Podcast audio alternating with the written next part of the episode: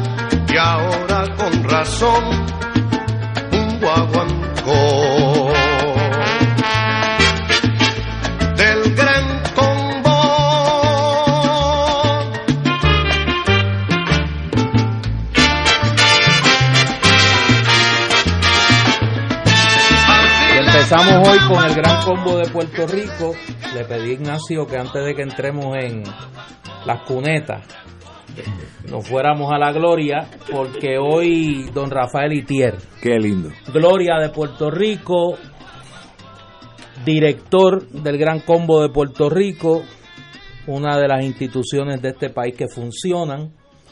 Eh, agraciadamente cumple 93 años.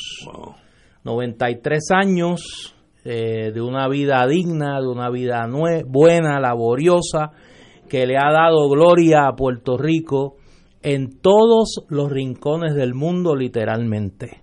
No hay rincón en el mundo donde no se conozca y se admire al gran combo de Puerto Rico, una institución que le ha dado eh, alegría al país, le ha dado orgullo y que ha paseado nuestra música y nuestra bandera por todo el mundo. Don Rafael Itier es radioescucha asiduo de este programa.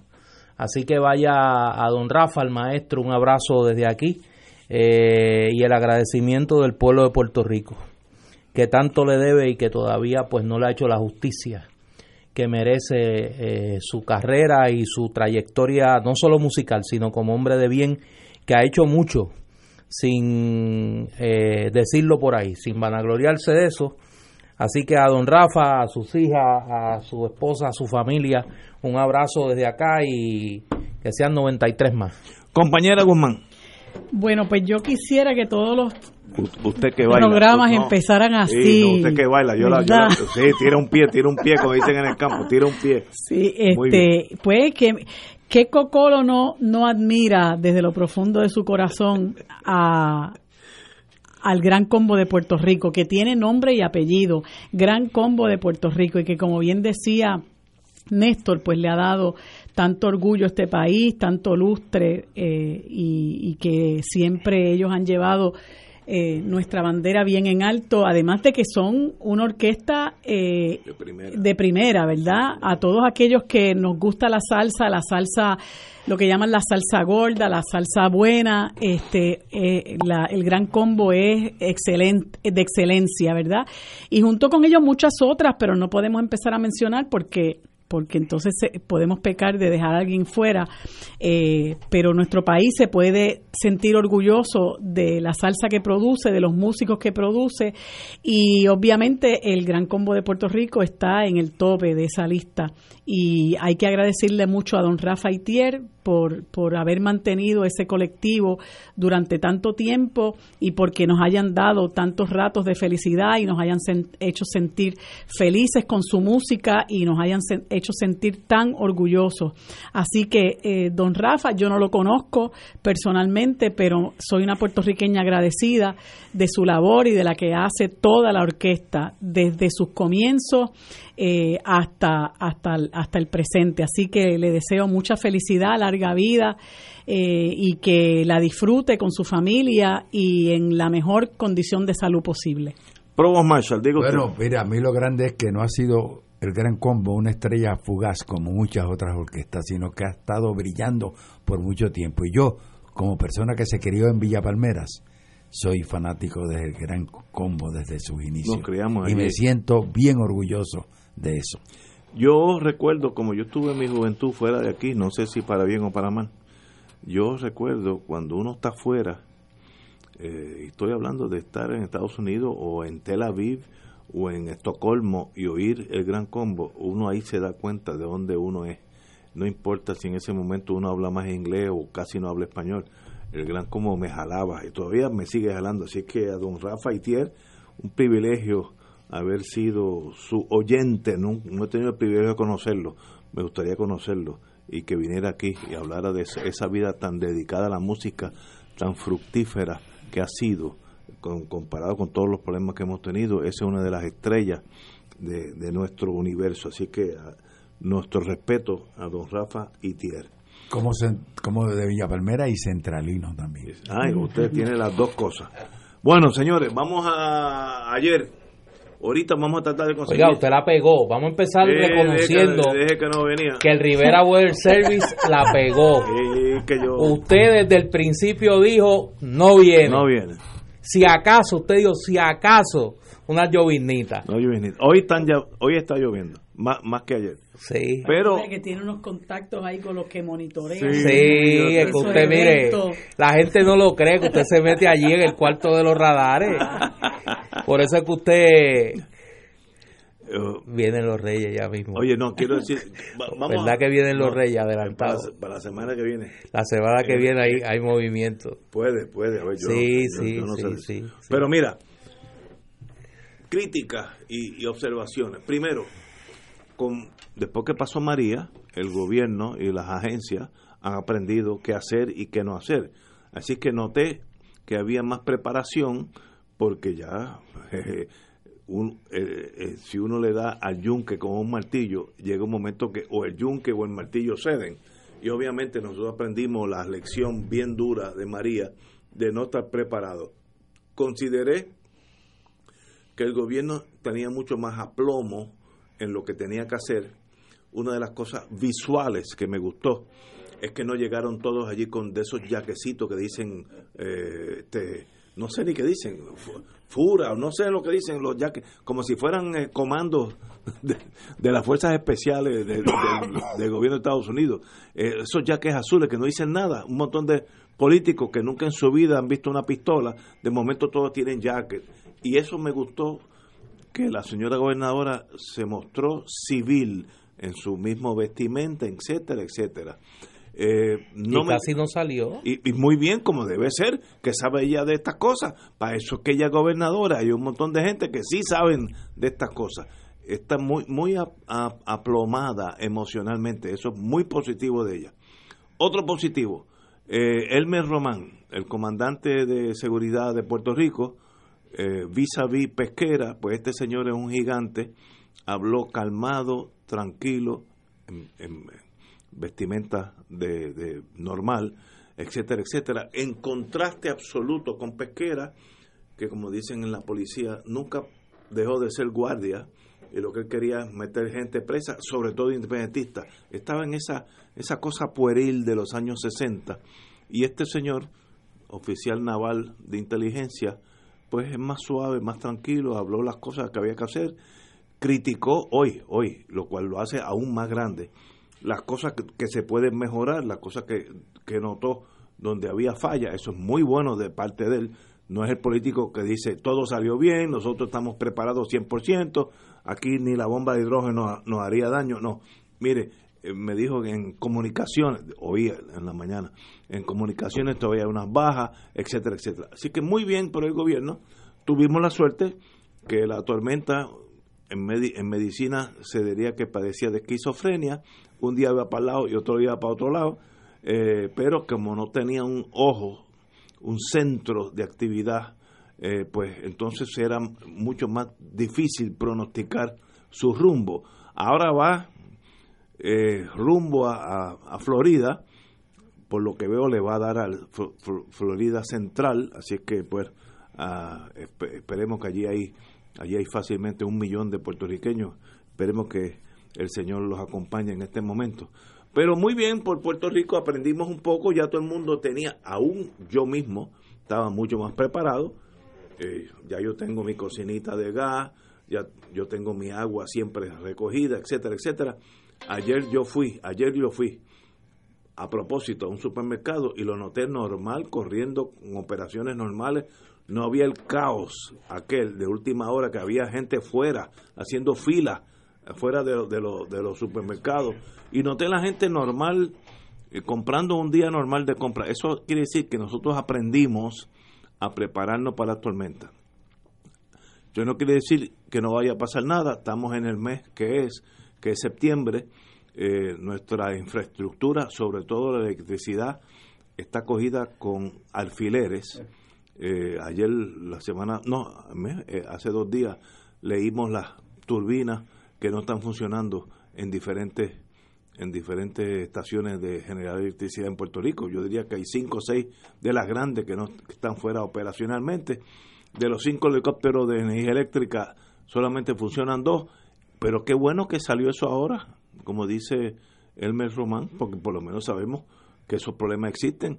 Antes que viniera este Dorian, nadie sabía que los helicópteros de energía eléctrica estaban dañados casi todos.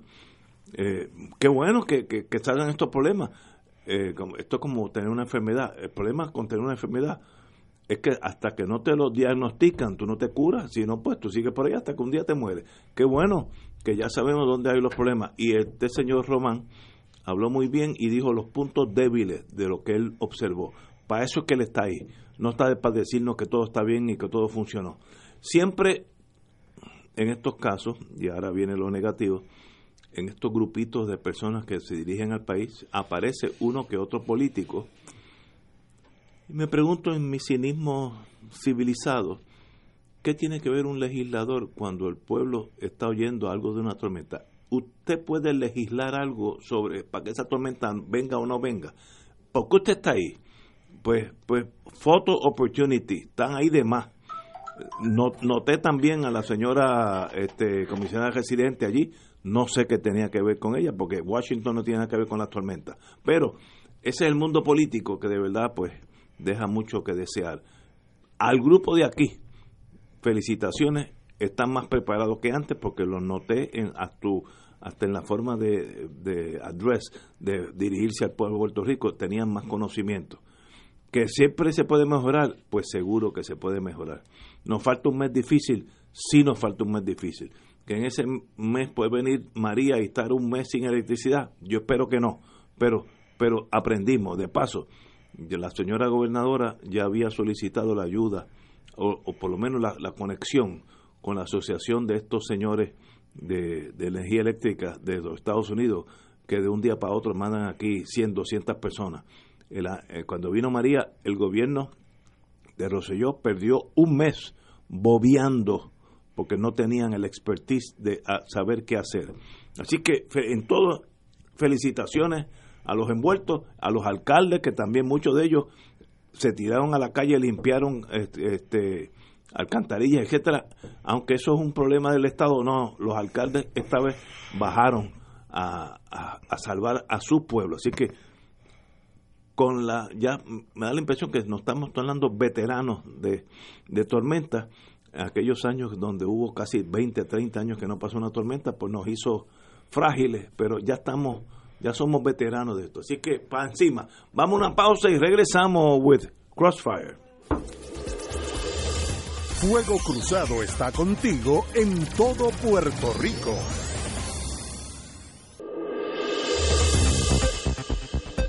Y ahora continúa Fuego Cruzado.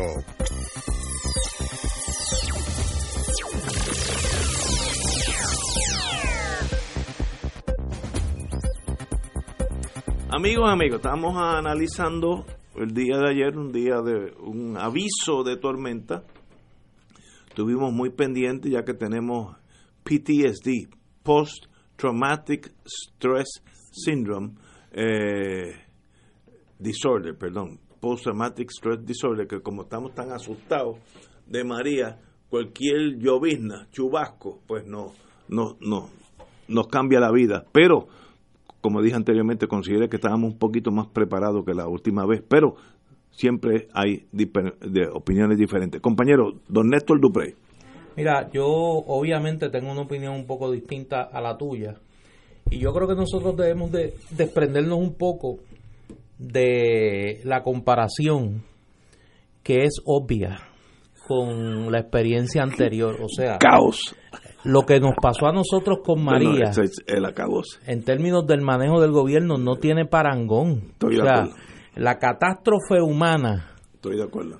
No estoy hablando ahora del paso del huracán. La catástrofe humana creada por ese triángulo eh, infernal. De las Malvinas. No, no, no, no. ni de las Malvinas ni de las Bermudas. o sea, es una cosa única. Ese, ese triángulo de incompetencia inmadurez y corrupción. Y corrupción. O sea, era, es muy difícil de superar. Así que comparado con eso, casi cualquier manejo de la situación era un salto cualitativo extraordinario. Ahora bien, dicho eso, a mí me parece que hay mucho espacio para mejorar. Eh, creo que hubo una mejor comunicación con la ciudadanía. Eso sí funcionó, me parece que bien. Menos show de los de jaquecitos y las cositas. Ahora, yo creo que hay unos componentes que la gobernadora haría bien en revisar. En primer lugar, en cualquier otro gobierno, el director de manejo de emergencia, este señor Carlos Acevedo, estaría despedido. Y estaría despedido porque sencillamente eh, demostró un nivel de incompetencia bastante serio. Eh, cuando le preguntan si había hablado con el alcalde de Vieques, Víctor Emerick, dijo que no porque parece que tenía el teléfono equivocado. tenía un número equivocado. Tenía un número equivocado. Y de hecho lo que no han dicho es que la gobernadora ayer en la mañana no estuvo en la conferencia de prensa porque estuvo ella reuniéndose y llamando a los alcaldes de la región este. Muy bien por ello. obviamente, si usted tiene un funcionario que es un, un incapaz, como han señalado todos los pasados directores de manejo de emergencia, populares y PNP, pues obviamente pues usted tiene un problema. Eh, me parece que es algo que a mucha gente no le gustó, pero que es una señal de transparencia, que se leyeron los 20 eh, planes eh, o, componentes del plan eh, de manejo de emergencia y se informó a la ciudadanía uno por uno cuál era la situación. A mí me parece que eso es engorroso, pero es lo correcto. Eh, hay que darle al gobierno un, un signo de interrogación con el tema del plan de manejo de emergencia. El plan de manejo de emergencia se hizo público prácticamente el mismo día que se anunciaba la llegada de la tormenta Dorian eh, se dice que se firmó ese mismo día, me imagino que es una de las víctimas de eh, los últimos días de Pompeya, allí en Fortaleza. Eh, y entonces uno tiene que darle el beneficio de la duda, ¿no? En por lo menos yo se lo doy, por lo menos yo se lo doy. me parece que hay espacio para mejorar. le doy a la gobernadora un, una estrellita, dirían en la escuela, por la comunicación con los alcaldes. Muy bien. Me parece que en eso Tuvo muy bien. fue una de las graves carencias de, eh, la vez anterior, pues me parece que eso se ha mejorado mucho. Eh, la Autoridad de Energía Eléctrica pareció estar mejor preparada. Eh, esta vez se siguieron los protocolos en términos de la comunicación con la Asociación de eh, Agencias Públicas de Energía, la comunicación con la administración Trump, con los funcionarios de segunda y tercera línea, de Trump vamos a hablar después, pero la comunicación con los funcionarios de segunda y tercera línea parece que fue, que fue mucho mejor. Eh, que inclusive se reunieron, el director de FEMA se reunió con la alcaldesa de San Juan, con Carmen Yulín, mientras Trump estaba ya este, eh, mentándole la vida en los tweets, pues acá los funcionarios que no son víctimas de esta locura, pues estaban haciendo su trabajo. Pues me parece que en términos generales, eh, obviamente venimos del infierno, pues cualquier cosa pues que, es mejor que el infierno, ¿no? Eh, pero hay espacio eh, para mejorar y, y, creo que en ese sentido haría bien la gobernadora Wanda Vázquez en escuchar las voces de los pasados directores de manejo de emergencia. Yo escuché a Heriberto Saurí, escuché a Epifanio Jiménez, persona a quien distingo, conozco hace muchos años y me consta su compromiso sobre esto. Escuché a Ángel Crespo también eh, hablar del tema. Los tres son personas que el país los respeta mucho. Eh, también hay una persona que se puede, que, que, que debe que debe incluir en ese grupo, que es a Miguel Santini. Miguel Santini, eh, que fue director de manejo de emergencia y fue un buen director de manejo de emergencia y es una persona que me parece que puede, junto con esos tres pasados directores, ofrecer ideas. Me parece que, que en esto siempre hay espacio para mejorar y son, son funcionarios, tres de ellos son PNP, así que no debe haber duda de su compromiso en esto y me parece que haría bien la gobernadora en mirar en su componente quién puede sustituir a este señor Carlos Acevedo que obviamente se colgó en el manejo de esta emergencia y, y gracias a Dios que no tuvimos desgracias que lamentar, salvo un caso en Bayamón, un señor de 80 años que, que, se cayó del techo de su casa. Es una... Eh, bueno, pero usted estaba solo, no tenía quien de, mucha no Tenía, quien delegarle eso, pero me parece que en términos generales ahora no se puede bajar la guardia porque hoy la situación de la lluvia me escriben y ya me habían dicho en la universidad un compañero profesor la situación en Humacao es bastante crítica, el casco urbano de, Humacao está inundado, han caído está hospitalizado, han caído más de cuatro pulgadas de lluvia y el alcalde de Humacao, Marcelo Trujillo, querido amigo, está eh, hospitalizado. La última vez que, que verifiqué estaba en cuidado intensivo. Eh, así que pues es una situación bastante crítica que debe recibir atención rápida del gobierno del gobierno antes de ir a la pausa y, pasarle el micrófono a la distinguida amiga y compañera eh, a mí me sorprende lo negligente de algunos de los miembros del gobierno. Este señor creo que es Carlos Acevedo no Carlos Acevedo. El de emergencia. Yo tenía un número equivocado del alcalde. Pero tú puedes creer una pero si no hubiera habido tormenta él no se había dado cuenta de eso. Hubieran pasado cuatro años más, él no sabía. Él tiene que estar en contacto, aunque sea lo que se dice en inglés, dry run. Mira, estás ahí, el alcalde de, adjunta, eh, qué bueno saber, este es el número tuyo, dame los otros, el, tu vecino, el de tu mamá. Para eso es que usted está ahí, no, no está para las 12 del día irse a almorzar con los amigos, un carro con el aire acondicionado. Eso lo puede hacer cualquier cretino. Usted tiene que estar en contacto, ese es su trabajo. ¿Cómo que tenía un número equivocado? Y si no hubiera pasado nada, igual que en la energía eléctrica, como de los cinco helicópteros solamente hay dos que funcionan? Y si no hubiera venido, uh, si, si, no, si no hubiera, uh, si hubiera aproximado Dorian, nadie hubiera sabido eso. Y un día íbamos a tener cero helicópteros listos. Pues señores, para eso es el país, para eso es que nosotros los elegimos a ustedes cada cuatro años, para que corran el país, estén listos. si no, están de más. Aquí me envían imágenes de Nahuatl en la carretera 31. Sí, está lloviendo. Y el caso de Humacao es bastante, Ese es el rabito. bastante dramático. Es, un rabito mojado. Vamos a una pausa y regresamos con la compañera común. Fuego Cruzado está contigo en todo Puerto Rico.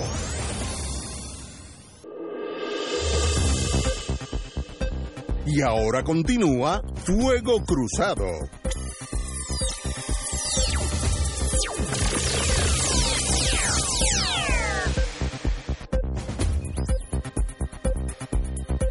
Estamos examinando post-mortem, eh, el affair Dorian, eh, las cosas buenas y las cosas malas que pasaron. Lo bueno es que no perdonó esa muchacha y se fue ahora para Florida con malas intenciones. La veo, la veo, eh, hay que velarla porque va para allá directita para el medio de Florida hasta ahora y de, y de aquí allá va a generar más fuerza ya que el Atlántico está caliente. Pero ahí estamos, yo creo que estábamos mejor preparados, yo creo que el pueblo estaba mejor preparado y lo digo por mi experiencia, fue ayer en un supermercado y lo noté en operaciones normales, no había un caos como hubo con María, que había el último, el día antes que llegara había filas afuera. Así que muy bien, aprendimos y eso es lo bueno de ser veterano, que uno va aprendiendo poco a poco. Marilu Guzmán. Bueno, mira, yo tengo que dar gracias, ¿verdad?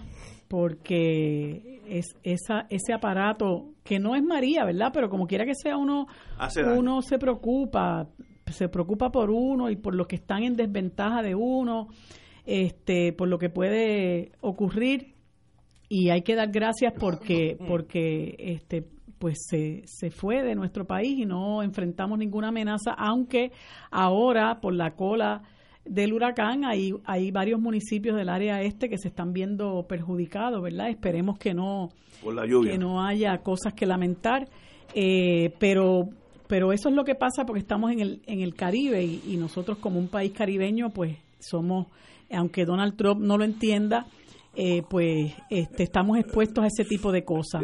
Yo creo que la gobernadora manejó todo esto con mucha sensatez, con mucha prudencia, eh, tratando de darle a la gente tranquilidad de espíritu, eh, aunque ella expresara unas cosas que pudo haberlas dicho de la mejor buena fe y la realidad eh, fuera otra en términos de si estábamos o no estábamos listos. Y afortunadamente la, la tormenta no pasó porque si llega a pasar realmente uno hubiera visto eh, cuán cierto era la información que a ella se le había provisto de si estábamos listos o no para enfrentar ese evento atmosférico.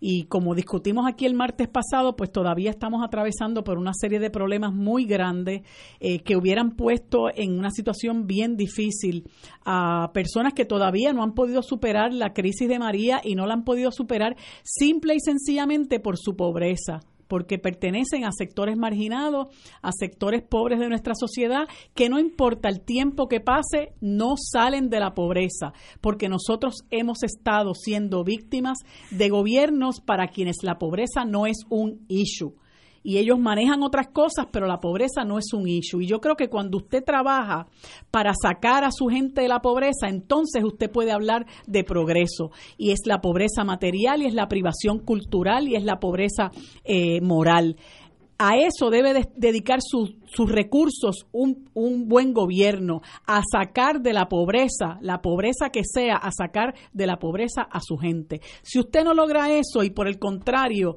nuestro país está, cada vez más empobrecido, nosotros hemos fracasado.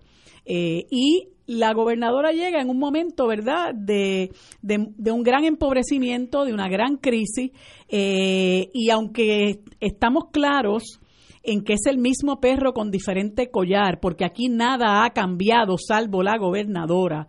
Todo está igual, incluyendo personajes del chat como Antoni Maceira y Ricardo Gerandi. Y si seguimos haciendo una lista de personas incompetentes que la gobernadora debió haber sacado del gobierno, entonces podríamos decir que estamos viendo unos pasos afirmativos hacia una transformación. Eh, pero por el momento eso no lo hemos visto. En la primera semana pues hubo unas cuantas cositas que algunos nos alentaron y dijéramos, caramba, mira, hay eh, ¿verdad? Un, un giro distinto, eh, y, pero, pero luego de más o menos tres semanas nos hemos dado cuenta de que todo se mantiene igual. Este asunto que se menciona del señor Carlos Acevedo, que no lo decimos nosotros, lo dicen personas que son respetadas en la materia del manejo de emergencia, este, que incluso se le ha imputado tener una agenda personal contra contra Nino Correa, que es un funcionario que lleva que dos décadas, creo, eh, trabajando en la división de búsqueda y rescate, que es sumamente respetado, eh, apreciado por distintas administraciones y siempre ha hecho su trabajo con la mayor eficiencia pues incluso se, se, comenta que tiene hasta una agenda personal contra este señor y todo ese tipo de cosas y muchas otras cosas más. La situación de José Ortiz,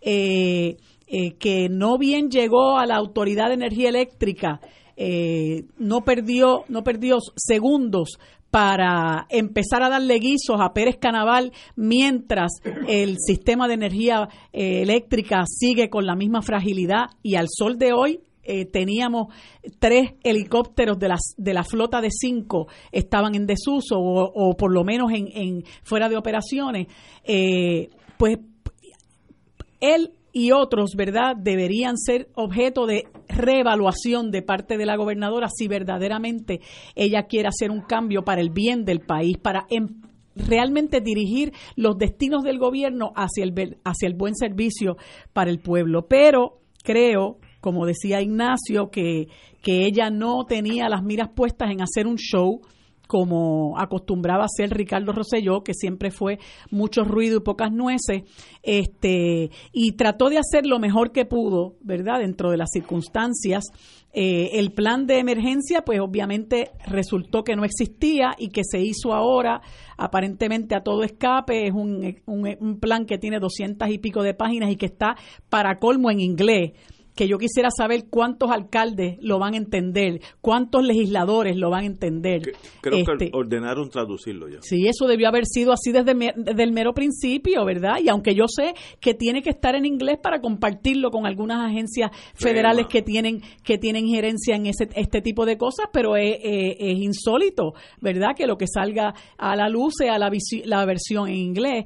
Eh, pues Fuera de eso, podemos en ese sentido, coincido con Néstor en que hay que darle esa estrellita. Ahora, mi pregunta es, eh, yo creo que no estaríamos diciendo lo que estamos diciendo si aquí eh, la tormenta nos hubiera cruzado como estábamos esperando en las últimas horas previo a, esa, a ese cambio de trayectoria eh, inesperada pero afortunadamente no no verdad no nos tocó y, nos sentimos complacidos por eso. Este ahora eh, pues la comunidad de, de, boricuas que tenemos en la Florida Central pues está eh, amenazada por ese fenómeno con una fortaleza mayor porque se espera que sea eh, un, un, huracán categoría 3 así que pues esos son por lo menos hasta ahora mis, dos centavos en cuanto a la gobernadora. Yo siempre he dicho que, que nosotros, para nosotros, los que, estuvimos, los que formamos parte de esas luchas del verano de 2019, eh, la gobernadora está en probatoria, nosotros estamos en espera y, y en, en vilo, ¿no? En cuanto a cosas que va a hacer. Y creo que hay algo que fue un desacierto enorme de la gobernadora eh, que demostró que no tiene la rodilla necesaria para enfrentarse a Donald Trump. Y es haberlo, haberle agradecido eh, sus gestiones para con el país cuando Donald Trump merecía el mayor repudio de parte de la gobernadora si es que quería realmente que el país la respetara eh, salvo, ¿verdad?, por, por el grupo de fanáticos que no ven más allá de sus narices, pero si hubiera querido, hubiera pensado realmente en que había que sacar la cara por la dignidad del país, esas expresiones que hizo, eh, dándole las gracias a Donald Trump, fueron su principal desacierto, aunque en el resto de sus labores, pues uno pudiera eh, felicitarla. La Guardia Costanera, y eso lo saben muy pocas personas, a menos que haya una emergencia, antes, el día antes de la tormenta, eh, ordenó el, que la jurisdicción de los puertos pasara al gobierno federal, que es la Guardia Costanera. Hay un señor ahí, el jefe de la Guardia Costanera en Puerto Rico, el titular es, su título es Captain of the Port, capitán de los puertos. Y él sencillamente en momentos de crisis, la Guardia Costanera toma jurisdicción y dice qué barcos salen, cuándo salen, por dónde tienen que entrar, por dónde tienen que salir, etcétera para evitar un caos que todo el mundo salga a la misma vez y choquen unos con otros o no, no puedan entrar. Hoy, hoy ya abrieron los puertos, le pasaron la jurisdicción eh, a autoridades de los puertos, donde ahora los puertos determinarán eh, qué es lo que entra y sale a los puertos de Puerto Rico, no solamente es San Juan, Ponce, Mayagüez, eh, Culebra, eh, Vieques, todos los que sea puerto, pues ahora ya está en manos de los puertorriqueños o del Estado, si fuera Estados Unidos, y sencillamente demuestra que la Guardia Costanera pues vela por su jurisdicción muy celosamente, con razón, y de haber un problema, pues ellos se incautan del puerto, eso se llama condición yankee, quiere decir que eh, olvídate de la autoridad de los puertos, yo soy el que mando hasta nuevo aviso, pero ya pasó. Yo vivo al frente, como, como algunos de ustedes saben, yo vivo en Puerta de Tierra, veo el muelle panamericano al frente mío, y esta mañana, a eso de las nueve, salieron todas las lanchas de Vieques, de Vieques y Culebra, salieron de nuevo para sus respectivas posiciones, así que ya deben estar en servicio, así que ya la, la tragedia de quedarse varados, ya sea en Culebra, Vieques o Ceiba, porque a veces se quedan varados acá en la Isla Grande y no pueden ir a, a su residencia, ya eso pasó, yo diría que para mañana ya estamos en servicio normal, así es que no pasó gran cosa, Qué bueno que no pasó gran cosa, pero nos falta un mes todavía muy, muy serio. Este mes es el peor de todos. Eh, hay dos asuntos que pues obviamente tenemos que seguir. Aquí en Puerto Rico, la situación en el área este, que está bastante deteriorada, lo que me envían es bastante preocupante. Eh, Humacao, San Lorenzo, Maunabo, Naguabo, están registrando situaciones de eh, crecidas de ríos y de inundaciones bastante serias. Eh, y segundo, las hermanas y hermanos nuestros que están en la Florida. La situación para el estado de la Florida, eh, un huracán más fortalecido, eh, impactando prácticamente de manera directa a la Florida, pues obviamente nuestros mejores deseos para ellos. Hay dos cosas del manejo de la emergencia que yo no señalé que me parecen interesantes y que creo que hay que, hay que darlas. La primera, la rectificación de la decisión que se había tomado previamente de que hoy no hubiese trabajo de los empleados públicos. Eh, esa el rectificar esa decisión me parece que fue importante. No es común en nuestros gobernantes que rectifiquen decisiones. Y segundo, el haber eh, levantado prácticamente rápidamente la ley seca. Eh, yo quiero hablar de eso. Eh, yo sé por dónde tú vienes, chico, pero deja eso ya. eso hay que hacerlo, eso hay que hacerlo. eso hay que hacerlo. Este, pero, hablamos de eso, hablamos de eso. Eh, y lo otro que me parece que, que vamos a saberlo es el issue del plan de emergencia. Me parece que aquí hay algo raro. el plan que se dio a conocer no tenía fecha, estaba en inglés lo que haría pensar que de algún sitio se copió. Eh, y le dieron un tizazo a algún algún plan de emergencia o que no lo elaboraron en el gobierno de Puerto Rico y que vino elaborado y le dijeron este es el plan de emergencia firma, eh, firma no tenía tenía firma y no tenía fecha eh, que me parece que, que eso levanta levanta su, su sospecha. Para mí lo importante es que se aclare y segundo que se aplique y que la situación de manejo de emergencia se resuelva lo más rápido posible. Estamos de acuerdo. Eh, poco pasó, qué bueno que poco pasó. Ahora tenemos que velar con todos nosotros, tenemos parientes en la Florida Central y hasta ahora parece que eso puede ser así. Si no le da a la Florida Central, le da hacia un poquito más para arriba que es eh, Tallahassee, eh, mejor dicho, ahí, eh, el puerto de oye, la verdad, Jacksonville, Jacksonville, Jacksonville perdón, Jacksonville o Georgia, y por ahí pues han entrado tormentas también, pero esperemos que pase lo mismo que pasó aquí, que la muchacha se desintegre, aunque ahora tiene ya un ojo, una vez que tiene un ojo, pues ya es mucho más tormenta que nosotros pues tuvimos esa ventaja, se formó muy tarde eh, para, para beneficio de nosotros. Fíjate que eh, eso, eso te muestra, eso que tú acabas de comentar, muestra los problemas que enfrentamos nosotros con las leyes de cabotaje, porque llega a ocurrir un problema para que salgan suministros del puerto de Jacksonville, que es de donde recibimos los, los suministros, y pues nosotros no sabemos el abastecimiento que tenemos de, de, alimentos, de comestibles, de gasolina, etcétera, etcétera.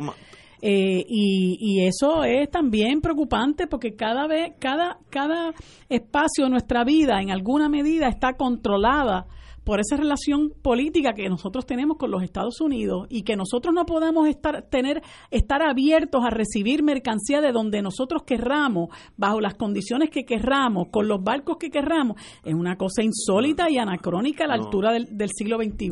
Todas las colonias han pasado por lo mismo y esto, Puerto Rico todavía es colonia. Pues, pues, pues, pues Hoy quiero decir una cosa.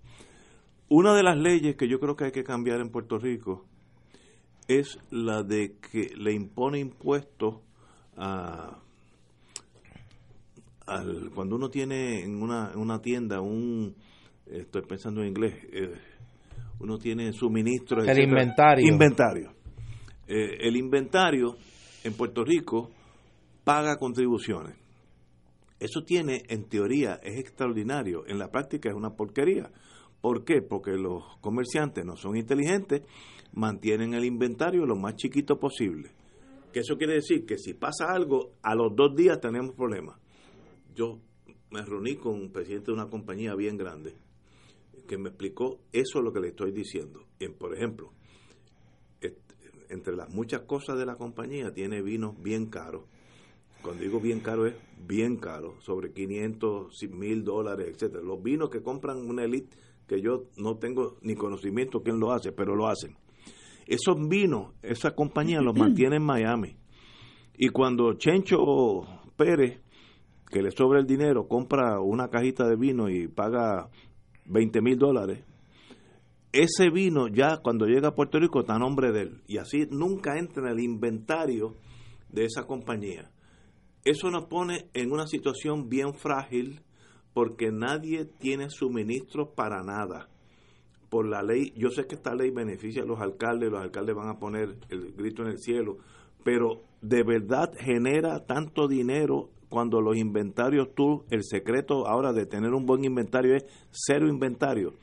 Por ejemplo, yo voté hace un, año una de mis llaves de la guagua mía, esa llave no vale 20 pesos, una, una porquería.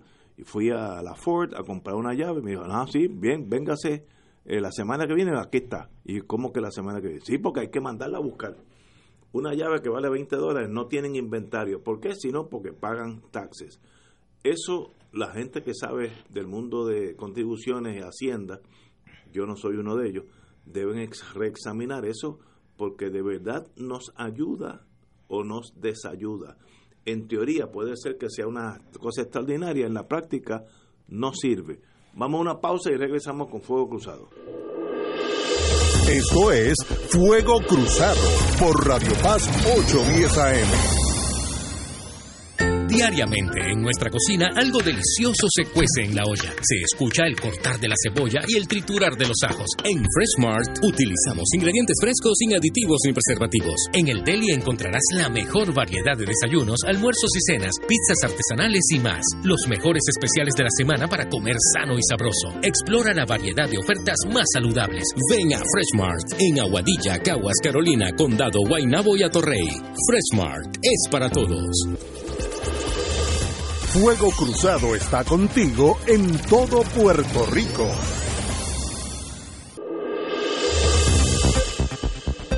Y ahora continúa Fuego Cruzado. Antes que todo, amigos y amigas, después de las seis, después de la pausa de las seis, tenemos al honorable alcalde de Isabela, Charlie Delgado, que hombre puntual, ya está aquí con nosotros. Así que, Charlie, muy buenas tardes, amigo. Saludos, Ignacio. Y un placer estar con ustedes como siempre. Vamos a las seis después con el señor alcalde. Oye, eh, tengo aquí como 200 mensajes que me dicen lo mismo, que te aclare. ¿Qué? Que Dorian eh, es hombre. ¿Ah, sí? Sí. Ah, yo pensé que era hombre. No, no, no. no yo pensé que era femenino. Es masculino, es masculino. Pues muy bien. Pues un balandrín me están dando bandazos por ahí. Oye, y está y es invicto. Todos los mensajes que tengo son de, de féminas que piden aclaración de que. Ok, pues muy bien. Corregido. Dorian es hombre. Quiero decir, nos quedamos con un tema que para mí es esencial. Es la obsolescencia de la ley seca. Yo no veo qué tiene que ver eso con nada. Es un absurdo del pasado. Y estoy hablando del día de las elecciones. Tírate el discursito del calvinismo, que yo sé que pues viene por ahí. Que eso es un resabio del calvinismo. Eso es un resabio del calvinismo. El día de las elecciones, si yo voy a un cafetín y me meto cuatro cervezas, eso es un problema. Me va a cambiar el voto. Es algo del pasado y en una tormenta no hay mejor no hay mejor compañía que un buen litro de ron. Oye, después que nosotros derrotamos la prohibición en un referéndum. Hombre, Una locura. Y todavía siguen esos resabios. Ahora, en eso es culpa de la señora gobernadora que implantó la ley seca. No implante nada la próxima vez. Eh, no va a pasar nada, ¿sabes? Es algo que no, no podemos salir de los de los resabios de la edad media. Oye, pero... pero anyway yo entiendo tu entiendo tu punto y yo tengo un, un corillo de gente que piensa como tú. Así que eh, no voy ni a comentar. Pero bueno. Eh, mira, hay un tema que me parece que hay que tratarlo en serio. Eh, yo sé que se presta para mucha para mucho comentario cínico. Yo creo que ha llegado el momento donde en Puerto Rico tenemos que entender que lo cortés no quita lo valiente que el hecho de que usted quiera mantener la mejor relación posible con los Estados Unidos, y a mí me parece que eso es un sentimiento abrumador en el país, no da derecho a tener que tolerar la actitud racista, la actitud claramente eh, despreciando la dignidad humana del presidente Donald Trump. Eh, a mí me parece que es bochornoso que la gobernadora de Puerto Rico, que la comisionada residente tomaran esto tan livianamente. Este es el honor y la dignidad de este pueblo, que este señor, que no le importa la vida de los puertorriqueños, que no le importa la dignidad de este pueblo, se siente con derecho a mancillar diariamente. Cuando Donald Trump no tiene nada de qué hablar, cuando está aburrido, nosotros nos hemos convertido en el punto en sus discursos, en los mítines nazis que organiza en los Estados Unidos. Sí, porque esos son mítines nazis, véalo. Esos son, mire, véalos y luego vea los videos que están en YouTube de los mítines de Hitler. Es lo mismo.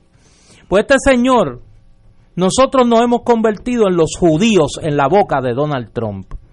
Y ya es hora que nosotros entendamos eso y no hay que tolerarle faltas de respeto. El norteamericano respeta al que lo mira de frente, lo mira a los ojos y le dice usted a mí me tiene que respetar. Podemos ser los mejores amigos del mundo, pero me tiene que respetar. Y tenemos que comenzar por ahí. Y a mí me parece que ya es hora de pararle el caballo al presidente de los Estados Unidos, de que dejemos de ser el punto de su mofa y el punto de su desprecio, al costo que sea al costo que sea. Y yo no hubiese querido hacer este comentario teniendo aquí a mi amigo Charlie Delgado. Pero si bochornosa es la actitud de la gobernadora y Jennifer González, ¿dónde están los que aspiran a sustituir a Jennifer González en Washington? Que a esta hora, a las 5 y 54 de la tarde, no han dicho ni esta boca es mía con esto. Al único que he leído es al amigo Juan Dalmao. ¿Y dónde están los demás? Y no hablo de los candidatos a la gobernación del Partido Popular, los que aspiran desde ya a sentarse en la silla donde está Jennifer González. ¿Dónde están? ¿Qué han dicho? ¿O es que también son cómplices de que le sigan faltando el respeto al pueblo de Puerto Rico? No puede ser. Nosotros tenemos que hacerle saber al presidente de los Estados Unidos que este pueblo se respeta, que la lealtad que siente la mayoría de los puertorriqueños a la relación con Estados Unidos no es a costa de su dignidad, ni es a costa de que se le mancille su honra, como lo hace diariamente este señor. Ayer a Donald Trump no le importó la vida de los puertorriqueños, hasta le molestaba que pasara un huracán por aquí. ¿Hasta cuándo decía? Y aquí nadie dijo nada. Ese hombre ha dicho que este es un país de corruptos, de pillos. Y aquí nadie dice nada. Yo creo que es hora de que se le haga entender que este pueblo se respeta. Y que eso no tiene que ver absolutamente nada que ver con el juicio de valor que la mayoría de los puertorriqueños tienen sobre su relación con los Estados Unidos. Donald Trump es un accidente. La dignidad del pueblo de Puerto Rico no. Compañera. Bueno, yo yo había expresado ya usted mi desagrado con la expresión de la, de la gobernadora, ¿no? Que a pesar de que parecía tener un pasito bien bonito, como dicen, pues a- al final se ponchó agradeciéndole a Donald Trump lo que había hecho por el país, que lo que ha hecho es humillarnos, lo que ha hecho es vejarnos, eh, lo que ha hecho es nuevamente, nuevamente pisotearnos y nosotros no tenemos necesidad de eso, yo lo llevo al macro, no tenemos necesidad de eso. Eh, no tenemos necesidad de esta relación tan humillante que tenemos con los Estados Unidos y de tener que soportar esto precisamente porque tenemos una relación de coloniaje con los Estados Unidos y no es porque sea Trump, porque Obama nos pisoteó igual y nos metió la ley promesa y la Junta de Control Fiscal. Y así por el estilo, y todos ellos, para, para ellos nosotros somos non-entity, no importamos y nos tienen en, la, en el último escalafón de su lista. Y cuando venimos a ver, usted examine qué es lo que los Estados Unidos nos dan a nosotros, mucho de lo cual son derechos adquiridos de los puertorriqueños, y miren lo que ellos se llevan, nosotros nos reducimos a hacer un buen negocio para los americanos. Y cuando nosotros lo vamos a entender, entonces uno lo que dice es, bueno, unos porque se sienten abochornados de lo que son, y quieren ser otra cosa, lo que nunca jamás van a lograr, y otros porque, porque bueno, pues porque les, resulta conveniente, económicamente será, o porque tienen un miedo atroz a, desprenderse de- del carimbo, que el resto de los países lo han hecho. Entonces llegamos al punto de que quienes, entre comillas, nos representan, esa es la cara que dan Jennifer González publicando tweets diciéndole que le agradece todo lo que ha hecho por el país y diciendo que las mentiras y los, y los vejámenes de Trump son creatividad. ¿Hasta cuándo nosotros vamos a tener gente que encima de eso se llaman nuestros representantes y se hacen eco de esas barbaridades? Hombre, la gente con dignidad es la que tiene que acceder al poder en este país y ya dejarnos de chiquita. Yo tengo que reconocer lo que, lo que hizo la alcaldesa de, de, de San Juan en una entrevista que vi en CNN que bajó por la goma, como dicen, y le dijo mentiroso y le dijo racista y le dijo un montón de cosas que las debió haber dicho la gobernadora y las debió haber dicho este Jennifer González, pero no le podemos pedir peras al olmo, por eso es que tenemos que mover y jamaquear todo este orden de cosas, porque los puertorriqueños no podemos seguir eh, siendo pisoteados, porque nosotros le dimos una lección al mundo, mire, un país de 300 millones de personas tienen a uno de los miembros de la troika fascista, que es Donald Trump como su presidente, que pretende quitarle dinero a FEMA para ponerlo en el muro, en el muro de la división, en el muro del discrimen, en el muro del prejuicio. Y el país no sale masivamente a exigir que, se, que salga de la presidencia. Y nosotros, chiquitos como somos, ¿ah? chiquitos pero guapos, nosotros fuimos y en dos semanas estaba fuera Ricky Rosselló. Y los demás que se alisten, porque estamos ahí, como dicen en el hipódromo, en el starting gate. Pues entonces, ¿qué rayos estamos esperando? ¿Por qué nosotros tenemos que mantenernos en una situación que es totalmente oprobiosa y perjudicial para nosotros? Hoy me decía una persona en Twitter, y perdone alcalde que le, te- le tomo unos minutos, este, decía una persona en Twitter ante un comentario que yo hice que por qué yo no renuncio a la ciudadanía de Puerto Rico. Bueno, para empezar me la impusieron y en segundo lugar porque Estados de Estados Unidos. Para empezar me la impusieron, como la, se la impusieron a todos los puertorriqueños que estamos vivos en este momento. En segundo lugar, la propia disposición de la ley y leyes subsiguientes nos convierten en paria. Si dejamos de ser ciudadanos estadounidenses, no podemos ni votar, Es que no podemos ni salir del país. que no puedes renunciar. Entonces, encima de eso, gracias, las personas que han intentado hacerlo, Estados Unidos no lo ha permitido. Mire, infórmese. Ahora, piense, piense. ¿De qué nos sirve la ciudadanía estadounidense a nosotros? ¿De qué? Dígame usted, ¿de qué? Para entrar a Estados Unidos sin visa. No me sirve de más nada. Porque todo lo demás que ellos dan en este país lo dan por, no porque usted sea ciudadano, sino sencillamente porque ellos están aquí metidos. Y a ellos les conviene, dado el hecho de que en este país hay una situación de desigualdad tan enorme para evitar una guerra civil, pues tienen que darle a la gente algo con qué poder vivir, con qué poder manejar, porque con, eh, manejar su situación, tener una vivienda, etcétera. Pero habemos muchos de nosotros que afortunadamente por las circunstancias particulares de que se trate, no le debemos un centavo a los Estados Unidos, no tenemos que agradecerle absolutamente nada porque todo lo hemos cosechado con el sudor de nuestra frente. Así que no me venga con la cuestión de si la ciudadanía, eso es ilusorio y es un mito que tenemos que desmontar. Señores, vamos, son las seis de la tarde, vamos a una pausa y regresamos con el señor alcalde Charlie Delgado. Fuego Cruzado está contigo en todo Puerto Rico.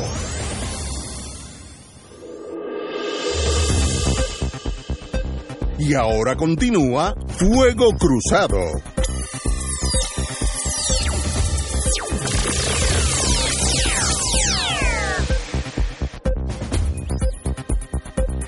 Amigos amigas, tenemos el privilegio de tener aquí una persona que conozco, no mucho porque lo conocí hace muy poco.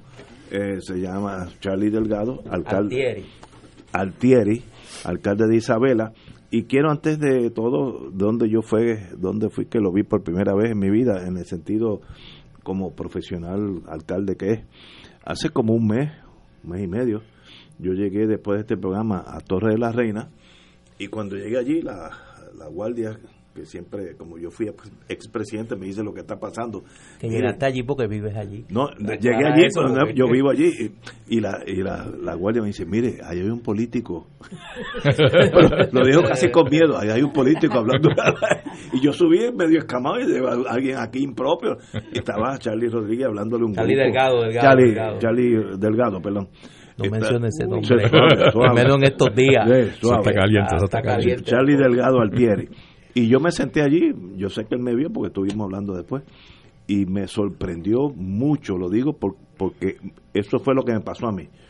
Una persona pausada puede eh, alejarse de la cosa inmediata, de aquellos son buenos, yo soy malo y ese tipo de cosas, eh, y eh, ha- habló como un hombre de Estado. Me qued- yo, yo subí para cinco minutos, estuve casi una hora oyendo eh, las preguntas que le hicieron los condómines al compañero Delgado.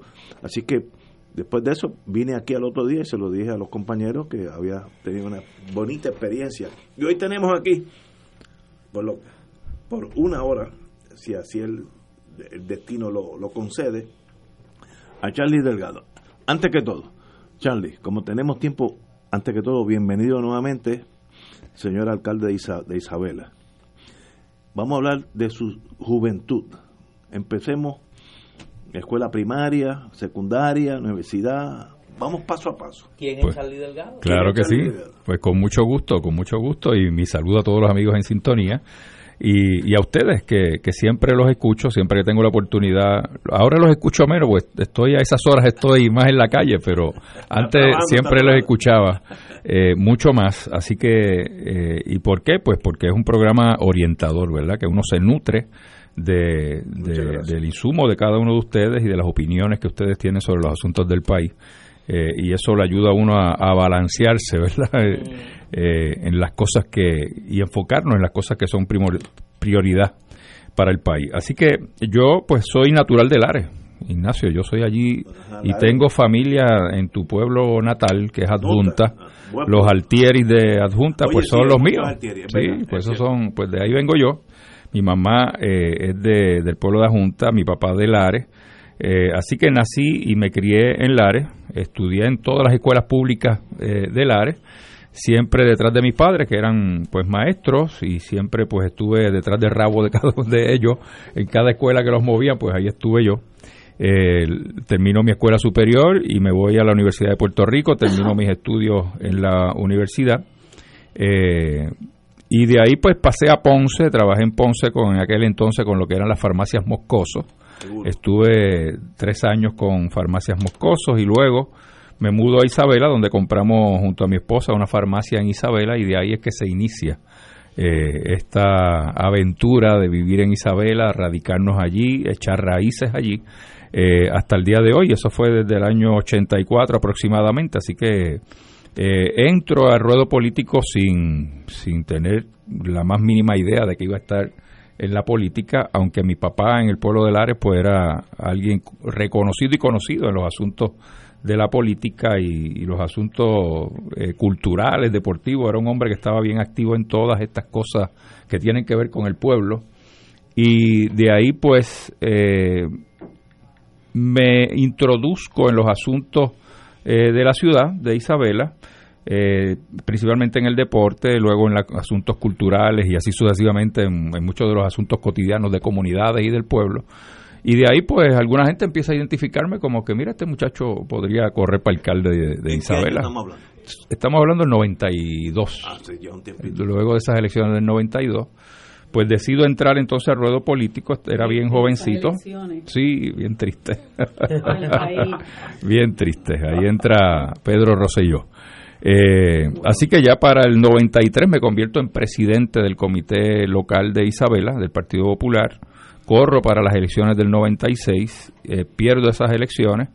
Y de ahí me dije, bueno, pues ya tuve la experiencia de lo que es la política, no regreso más, muchas gracias, eh, pero me convencen nuevamente para que corra en el 2000 y bueno, pues decidí entonces correr nuevamente en el 2000, gano las elecciones del 2000 hasta el día de hoy, que ya vamos para 18 o 19 años, eh, son cinco términos, así que ya llevamos muchos años allí, he sido en, términos políticos, pues desde ese año 93 me convertí ya en presidente de los eh, presidentes no alcaldes eh, y entré a la Junta de Gobierno del Partido Popular. Eh, fui vicepresidente bajo la presidencia de Aníbal Acevedo Vila, vicepresidente del Partido Popular, luego que fallece José Aponte.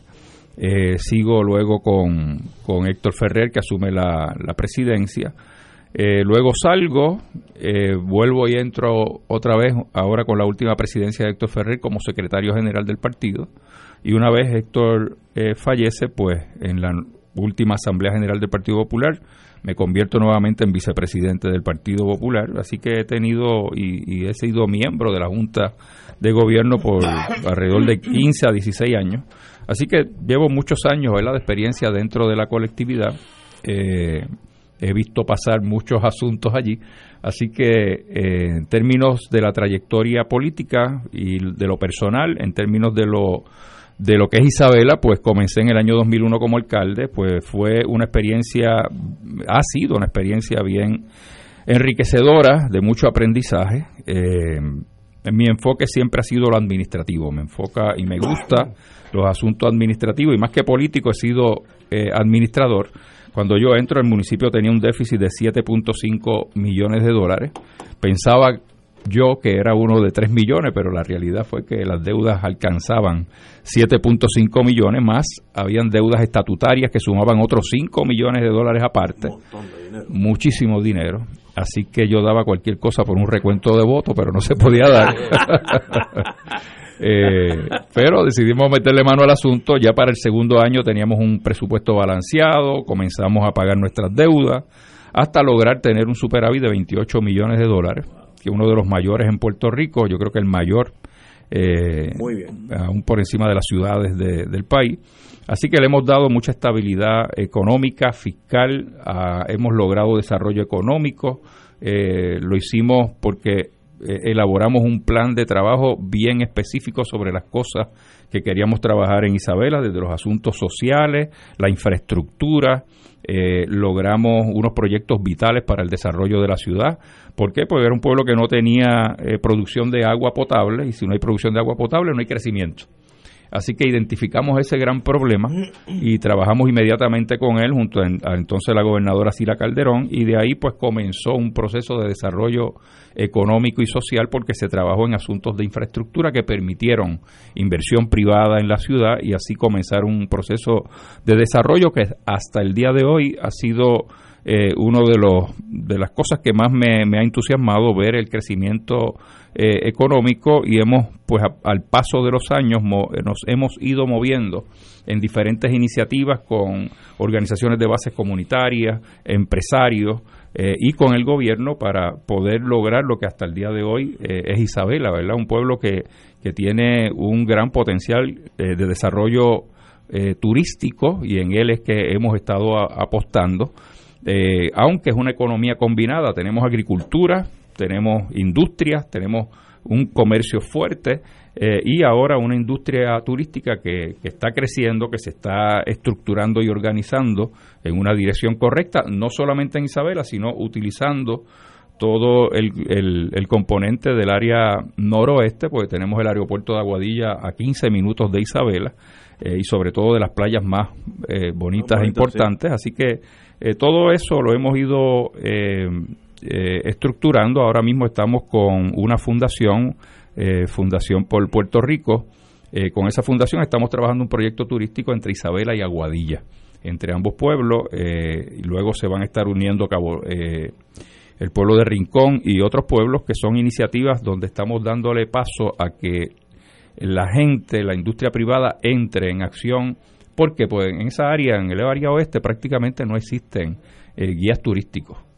Eh, y con el potencial que hay de negocio, pues no hay personas que estén visualizando esa oportunidad.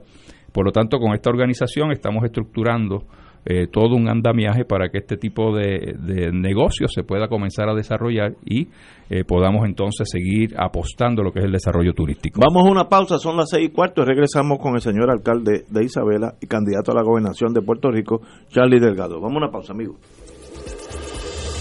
Fuego Cruzado está contigo en todo Puerto Rico.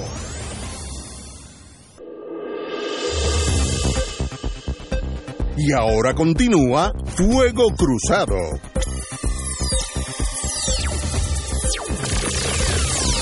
Regresamos. Boys and Girls de Fuego Cruzado. Estamos con el distinguido y honorable Charlie Delgado, alcalde de Isabela, candidato a la gobernación de Puerto Rico por el Partido Popular Democrático. Sí, eh, es un placer tener a Charlie aquí, amigo de muchos años.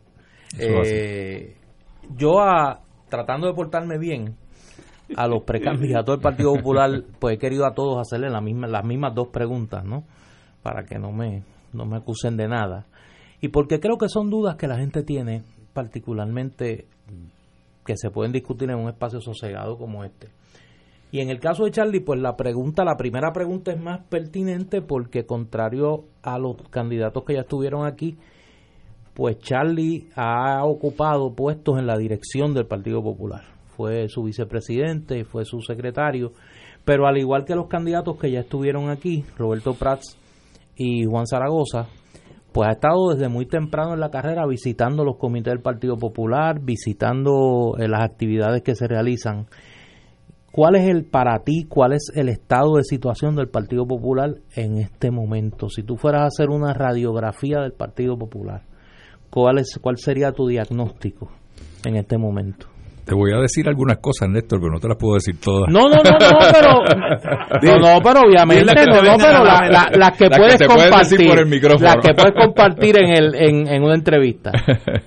Mira, sin duda, eh, sin duda. ¿Dónde está el eh, Partido Popular en este momento? para ti? Sí, sin duda, el Partido Popular necesita eh, atender muchos asuntos importantes como colectividad, que son la razón de ser del Partido Popular, aquello ah, eh, expresión siempre del Partido Popular de justicia social, ¿verdad? Tenemos que retomar otra vez eh, ese, ese pensamiento, esa acción que se llama eh, servirle al país desde la perspectiva de sus grandes necesidades sociales eh, y, y volver a mirar nuevamente qué significa justicia social en el siglo XXI con las realidades del Puerto Rico de hoy, pues el Partido Popular sin duda ha estado internamente, internamente haciendo ciertos ejercicios para poder eh, mirarse a sí mismo y poder identificar eh, la ruta a seguir para poder ser un instrumento, un organismo que de verdad le sirva al país.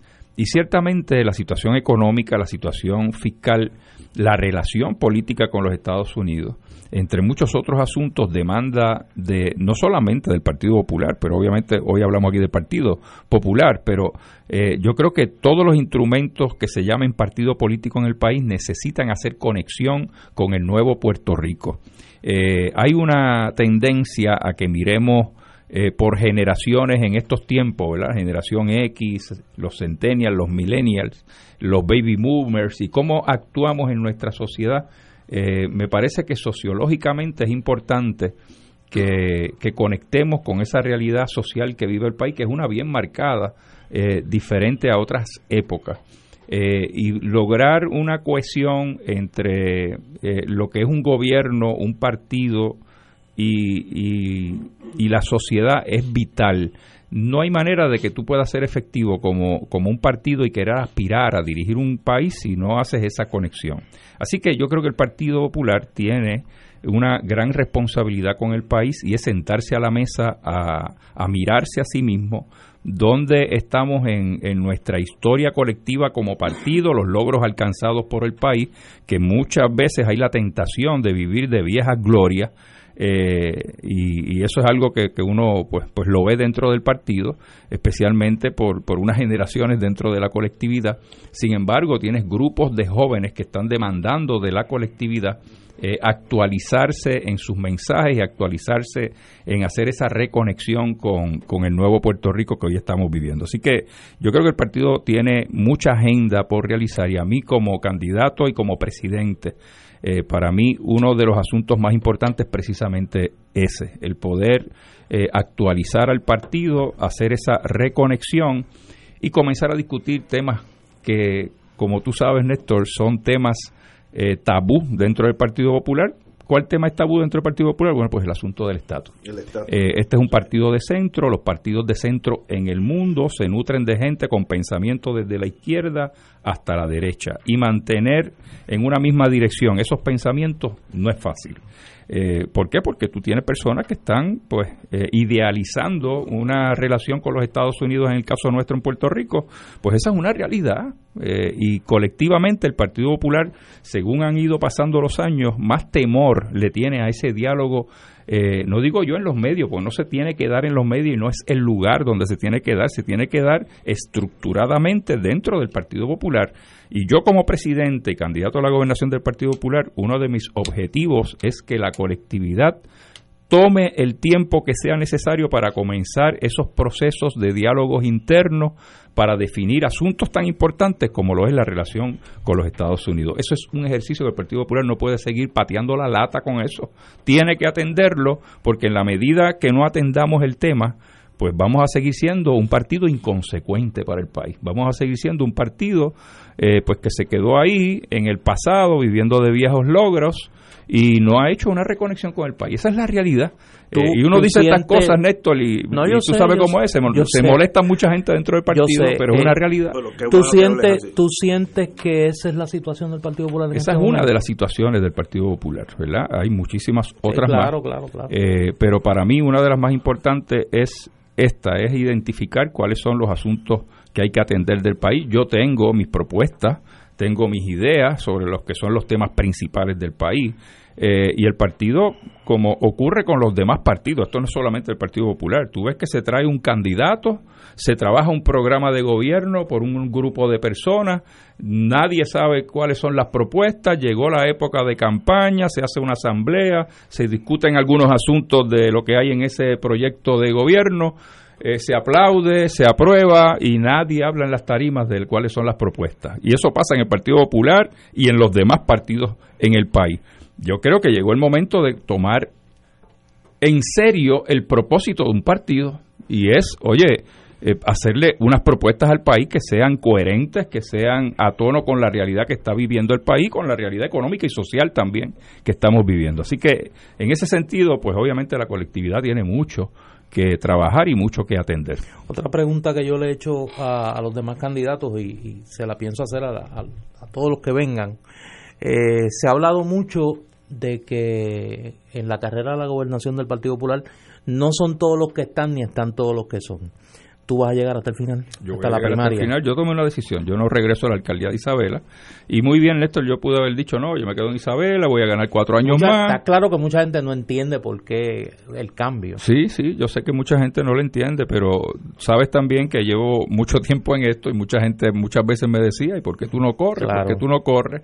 Eh, yo decidí apoyar a Héctor Ferrer para la candidatura a la gobernación eh, Dios decidió otras cosas, ¿verdad? Y, y, luego de esa partida de Héctor, pues yo tomé una decisión de dar el paso y aquí estoy y, no hay vuelta atrás. Si el compañero David Bernier decide regresar, pues yo voy a continuar siendo candidato del Partido Popular. Eso, eso está decidido, así que contaremos los votos. Para no interrumpir a la compañera Guzmán, vamos a una pausa y regresamos con el señor alcalde Charlie Delgado. Vamos a una pausa, amigos. Fuego Cruzado está contigo en todo Puerto Rico.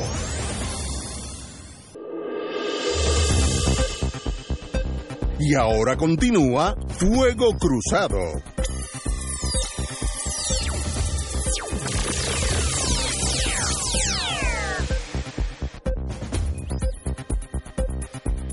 Amigos amigas, eh, hoy un día especial. Tenemos con nosotros el candidato a la gobernación por el Partido Popular Democrático, Charlie Delgado, alcalde de Isabela por muchos años. Y estamos aquí entre amigos hablando con él. Compañera Guzmán. Sí, buenas tardes, alcalde. Este, una pena que me da que, yo no puedo visitar su pueblo más a menudo porque creo que es un pueblo bien bonito. Y le pregunto, tengo un gran amigo viviendo, dos amigos viviendo allá, el licenciado Tuto Villanueva y el licenciado Lulio Saavedra. Este, quería preguntar. un casco urbano que es la envidia de precioso. no, tengo que visitarlo porque de verdad que la, mi última visita fue hace muchos años eh, diablo, tantos que yo creo que fue para los centroamericanos de Mayagüez, que no encontré hospedaje en Mayagüez para ver un juego de baloncesto entre México y Puerto Rico y me tuve que quedar en Isabela. y al otro día me fui por Jobos y realmente yo dije, bueno, el que viva aquí es privilegiado porque me pareció extraordinario pero no el casco no lo he podido visitar desde hace muchos muchos años. Este, me gustaría saber qué qué ¿Cuál es la clave para que usted, contrario a muchos otros municipios, pues haya logrado ese superávit y quizás esa, ese desarrollo económico que usted explicó, ¿verdad?, en, en, términos del comercio y otras facetas, que haya logrado eso en, en, el municipio de Isabela. Pues, pues fíjate, eh, como planteé, mi enfoque más que político, soy un administrador. Eh, y, en ese sentido, pues me gusta estructurarme, me gusta organizarme en las cosas. Cuando yo llego como alcalde, yo llego con, con mi programa de gobierno al detalle de las cosas que yo quería implementar y si, y si lo vemos es lo que vas a ver en Isabela, es lo que ha estado ocurriendo y obviamente se ha ido enmendando al paso de los años. Y yo creo que el, en términos de los asuntos económicos y fiscales es bien importante eh, ser estructurado y a la misma vez disciplinado. O sea, si yo tengo un presupuesto con, unos ingresos para trabajar eh, este próximo año fiscal, pues yo me tengo que ajustar a esa realidad. Y eso fue lo que yo comencé a hacer, hacer estimados de ingresos eh, eh, razonables, justos, sabiendo que eso es lo que de verdad voy a ingresar y no inflando presupuestos. Eh, así que me ajustaba a una realidad y me ponía la meta de que al final, luego de lograr una operación y servicios al pueblo con ese presupuesto, si había oportunidad de tener algún sobrante. Y siempre me propuse tener sobrantes en mis presupuestos. Yo llegué a tener un presupuesto de 32 millones de dólares.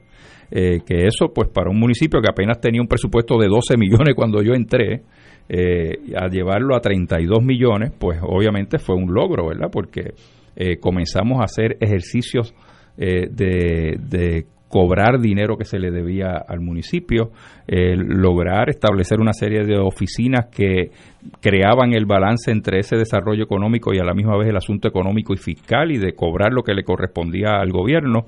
Así que eh, ha sido un proceso de mucho crecimiento administrativo, económico y fiscal basado en mucha disciplina, ¿verdad? en seguir eh, lo que está establecido sin salirnos de, de, esos, de esa programación que ya teníamos para la utilización de, los fondos. Así que yo creo que eh, para uno lograr estos objetivos, pues uno tiene que ser bien disciplinado eh, y poder establecer unos planes que sean razonables y justos con la realidad que uno tiene. Hay mucha gente que le encanta pues inflar los presupuestos y a la hora de la verdad pues terminas con déficit porque estimaste ingresos que no van a llegar a tu presupuesto, por lo tanto asumiste unos gastos de unos ingresos que no llegaron. Así que yo creo que el, tener ¿verdad? ese balance es vital para tu poder pues lograr presupuestos balanceados y poder tener entonces eh, también en tu perspectiva el economizar unos dineros. A mí siempre se me criticó el estar acumulando esos chavos y yo siempre decía, las vacas flacas van a llegar.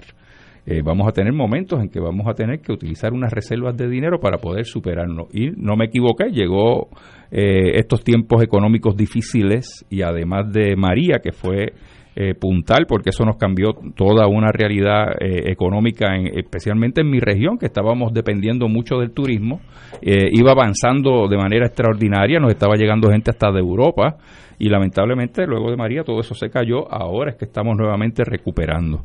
Así que, eh, ¿cómo hemos podido superar y mantener una operación balanceada ahora mismo? Pues gracias a ese superávit, que obviamente ya no está en 28 millones, ya está como en 24. He tenido que usar de 4 a 5 millones en todo este proceso de recuperación. Eh, sobre todo con lo que ha estado pasando con FEMA y, el gobierno de Puerto Rico, pues no tenemos los dineros los municipios para esa resiliencia que se necesita. Eh, así que te diría que, que se reduce a un término y es disciplina para poder lograr esos objetivos administrativos y los objetivos fiscales. Usted dice que, que el Partido Popular tiene que sentarse a la mesa para discutir eh, si, ¿verdad? Si no, si para parafraseándolo, para discutir el rumbo ideológico del partido eh, y, y, lo que tiene que ver con el asunto del estatus que es algo que eh, se está rehuyendo y que no se puede seguir pateando la lata. Este, tengo dos preguntas y dos preocupaciones principalmente. Tengo la impresión de que eh, concurro con usted en que no haber atendido eso ha convertido al Partido Popular en una colectividad que, que, muchos tildamos de inconsecuente, ¿no? Y ya sabemos las expresiones que ha hecho Aníbal José Torres en términos de la fragilidad eh, económica que están enfrentando. Pero me da la impresión de que primero que no hay mucha gente dispuesta a sentarse en esa mesa, por lo menos del, del grupo de gente que, que dirige esa colectividad, que lo que hacen es realmente rehuyendo ese tema que es fundamental a mi juicio para que haya una sintonía entre lo que lo que hace la, la, la, cúpula del partido y lo que piensa la base. Pienso que no hay mucha gente que esté dispuesto a sentarse con usted en esa mesa y ya eso es un problema.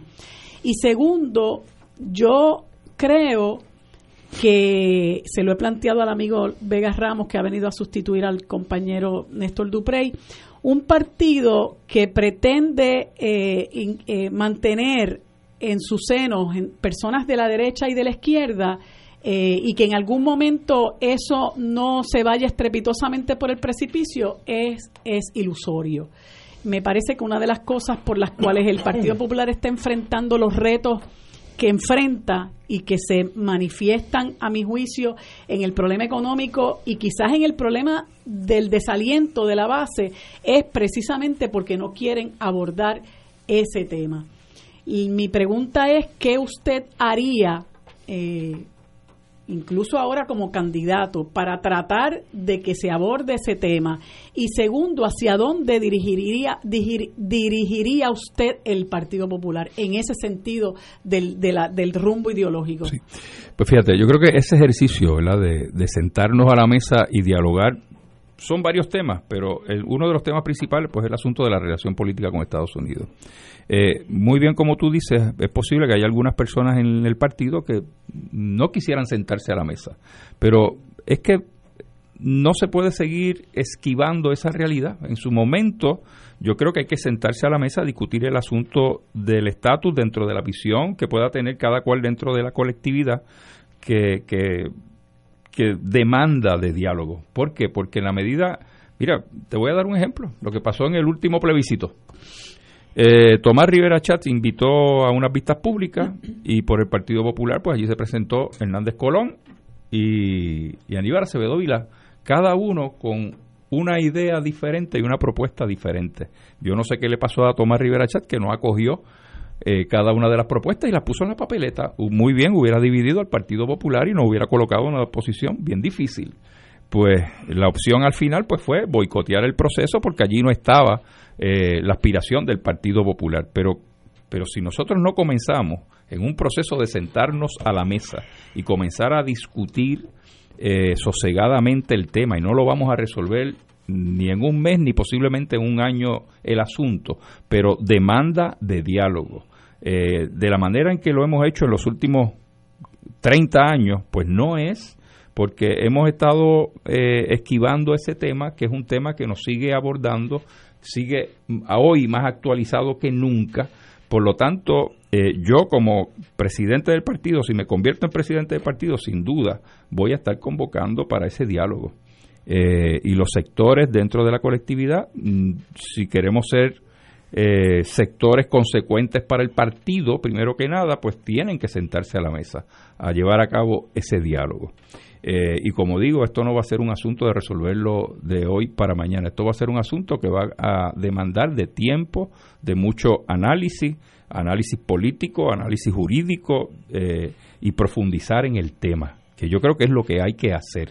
Eh, por otro lado, es, importante que el partido se siente a mirar cuáles son las propuestas de la colectividad, no de candidatos, de la colectividad en los asuntos principales del país, la salud, la educación, la seguridad, desarrollo económico, eh, la, la situación del gobierno de Puerto Rico, la estructura de gobierno que tenemos hoy. Esos son temas vitales para el puertorriqueño, pues el Partido Popular tiene que sentarse a la mesa discutir esos temas también y definir rutas específicas para cada uno de esos temas. Hoy el país tiene unos problemas sociales profundísimos, bien profundos, pues yo creo en elaborar un proyecto de país que pueda durar una, eh, una década, eh, donde podamos utilizar las organizaciones de base de fe, organizaciones de base comunitaria, organizaciones gubernamentales en un mismo proyecto para ir a las comunidades y trabajar un proyecto social.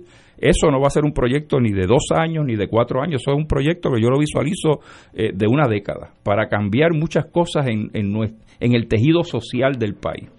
Eh, y temas así son los que el país, eh, perdón, el, partido tiene que sentarse a la mesa a discutir, a elaborar y decir, bueno, pues el Partido Popular, la ruta en estos temas es esta, y estas son nuestras propuestas. Eh, así que desde el asunto del estatus hasta el asunto de, de hacer gobierno, eh, es, es un tema que el Partido Popular no puede seguir eh, evadiéndolo, hay que sentarse a la mesa. Y cuando digo el asunto de esos temas primordiales, es que yo me doy cuenta que en los pasados años todos los candidatos a la gobernación, y vuelvo a repetir, no solamente del Partido Popular, de otros partidos también, elaboran un, programa de gobierno que nadie lo conoce en las colectividades. ¿Y, y se le, qué se le vendió al país por el PNP y por Ricardo Rosselló? Un plan. ¿Cuál era el plan? Bueno, pues pues no sabemos bien cuál era el plan, pero se le vendió la idea de un plan al país, de que había y existía un plan para resolver todo en Puerto Rico. Pues mira, no había ningún plan, no, no, habían superficialidades sobre los temas, pero no había unas rutas claras y definidas para atender los, esos asuntos prioritarios del país. Así que yo creo que, que el país, eh, perdón, el Partido Popular tiene la obligación con Puerto Rico y con, y con nosotros mismos de actualizarnos y no hay otra manera que hacerlo que no sea sentarnos a la mesa y comenzar un diálogo profundo sobre eh, la discusión de estos temas principales para Puerto Rico. Y usted como líder de en ese momento, ¿verdad? Que ya fuera candidato, ¿usted favorecería eh, una ruta en particular, digamos, la alcaldesa de San Juan se ha manifestado abiertamente en pro de una libre asociación entre Puerto Rico y los Estados Unidos, una opción que es eh, claramente eh, soberanista. ¿Usted eh, concurre con ella? ¿Tiene alguna visión en términos de cuál debe ser la ruta ideológica que por lo menos, el Partido Popular? Por lo menos la ruta que yo visualizo tiene que ser una ruta fuera de la cláusula territorial. O sea, no, para mí no hay otra manera de poder eh, hacer más sólida la relación con los Estados Unidos y más efectiva para Puerto Rico que no sea fuera de la cláusula territorial. Mientras el poder plenario lo tenga el Congreso, pues definitivamente, pues aquí manda el Congreso, ¿verdad? Y decide las cosas el Congreso. Eh, y, experiencias, pues las tenemos ahí con la ley promesa. Así que yo creo que eh, esas realidades hay que entenderlas, hay que enfrentarlas, no se puede seguir eh, pensando de que eso no es así o de o qué opciones jurídicas, exacto, qué opciones jurídicas hay para poder eh, seguir eh, debatiendo eh, lo que es una realidad, pues mira, no, ya, ya llegó el momento de sentarse a la mesa y definir de que estas son las situaciones que tenemos, por lo tanto, la ruta eh, la nueva ruta hay que definirla. Tengo dos preguntas que me han envi- enviado compañeros. Eh, tengo más, pero dos que son inteligentes, los otros muchachos hay que darle un calmante. Vamos a una pausa, amigo. Fuego Cruzado está contigo en todo Puerto Rico.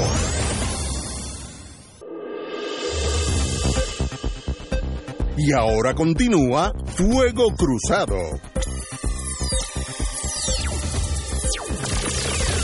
Amigos, tenemos unos anuncios antes de continuar Sí, con el de señor diálogo con el alcalde. amigo Charlie Delgado. Yo no suelo anunciar las actividades donde voy a estar, no me gusta, creo que es de mal gusto, pero esta la voy a anunciar no por mí, por el libro de qué se trata y de quién se trata. Mañana tengo el honor de presentar a las 7 de la noche en Casa Norberto el más reciente trabajo del maestro Edgardo Rodríguez Juliá, El béisbol romántico. Una crónica que hace Edgardo con Excelente. su particular estilo Excelente libro. de los años dorados de nuestro béisbol. Eso es mañana a las 7 de la noche en Casa Norberto, en el tercer piso de Plaza Las Américas. Vamos a hablar de béisbol, vamos a hablar de literatura, de lo que está pasando, pues si está Edgardo Rodríguez Julia, ya usted sabe. Y en el Candil, este fin de semana, el calendario promete. Mañana a las 6, Ignacio, hay bohemia. Mm. Esa es buena. Se da buena allí. El sábado a la una se presenta el libro Los que mecieron mi cuna de Lucía Margarita Cruz Rivera. Esto es a la una de la tarde. A las 3 de la tarde se presenta el libro Teresa Angleró Sepúlveda, primera organizadora de las trabajadoras de la industria de la aguja en Puerto Rico, de la querida amiga y colega profesora Bianca Medina, un extraordinario trabajo de Bianca que se ha dedicado a historiar eh, las mujeres dirigentes en, el, en los primeros años del movimiento obrero puertorriqueño. A las 5 de la tarde se presenta el libro La década ideológica, los años 60 del siglo XX puertorriqueño del periodista e historiador Antonio Quiñones Calderón, un extraordinario trabajo sobre esa década crucial de nuestro devenir político y el domingo nos vamos alto en el candil.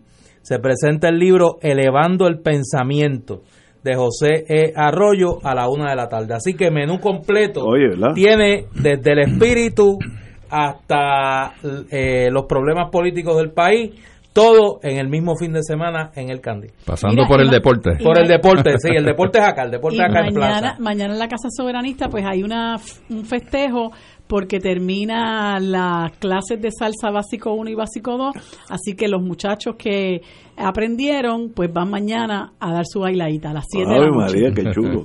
Oye, tengo una pregunta aquí de un comerciante bien grande en, de Utuado. Tal vez ya, ya lo choteé, pero lo voy a leer literalmente. Me gustaría que le preguntare, que le pregunte a su invitado, que es Charlie Delgado, por el impuesto al inventario y si la idea de caliente. y si la idea de pagarlo cuando se venda la mercancía. En mi empresa pequeña pago X al año por el, el inventario y si se cobra en la venta pagaría mucho menos. Eh, usted es alcalde, usted está y directamente en la línea de fuego de esa pregunta, diga usted. Claro que sí. Pues mira, Ignacio, el, el- de lo que se nutre esencialmente los municipios, entre otras partidas que son menores, pero las principales es el CRIM, ¿verdad? La propiedad mueble e inmueble. Este tema que estamos hablando es la propiedad mueble. eh, y esto genera de ingresos a los municipios del país unos cerca de unos 400 millones de dólares. Los alcaldes, el problema que estamos teniendo con esta propuesta es qué va a sustituir esos 400 millones de dólares. Al día de hoy, los municipios hemos perdido el medio por ciento del IBU. Eh, se nos impuso aportarle a CES. Estamos pagando los pensionados de los municipios. Para decirte, en ese renglón nada más, yo pagaba 138 mil dólares al año aportando a los retirados de Isabela. Hoy pago 1.200.000. Wow, diez Por- veces más. Eso es así, porque cobran del presupuesto del municipio y así está pasando a los 78 municipios. Aquí se nos han impuesto, se nos retiraron la transferencia del Estado a los municipios 350 millones menos. De 32.5 millones de dólares que yo tenía un presupuesto hace apenas 5 o 6 años atrás, hoy mi presupuesto es de 20 millones, 20.1 millones. O sea, yo he perdido más del 30% de mi presupuesto. y tengo que seguir haciendo lo mismo. Y eso es básicamente igual para todos los otros Para municipios, todos. más o menos. Todos. Usted es un reflejo de, de, lo- de la realidad. Es correcto. Ah, y- y ¿Eso qué- significa y que los alcaldes han sido irresponsables o malos administradores? No, es que la crisis del Estado se le ha ido pasando a los municipios.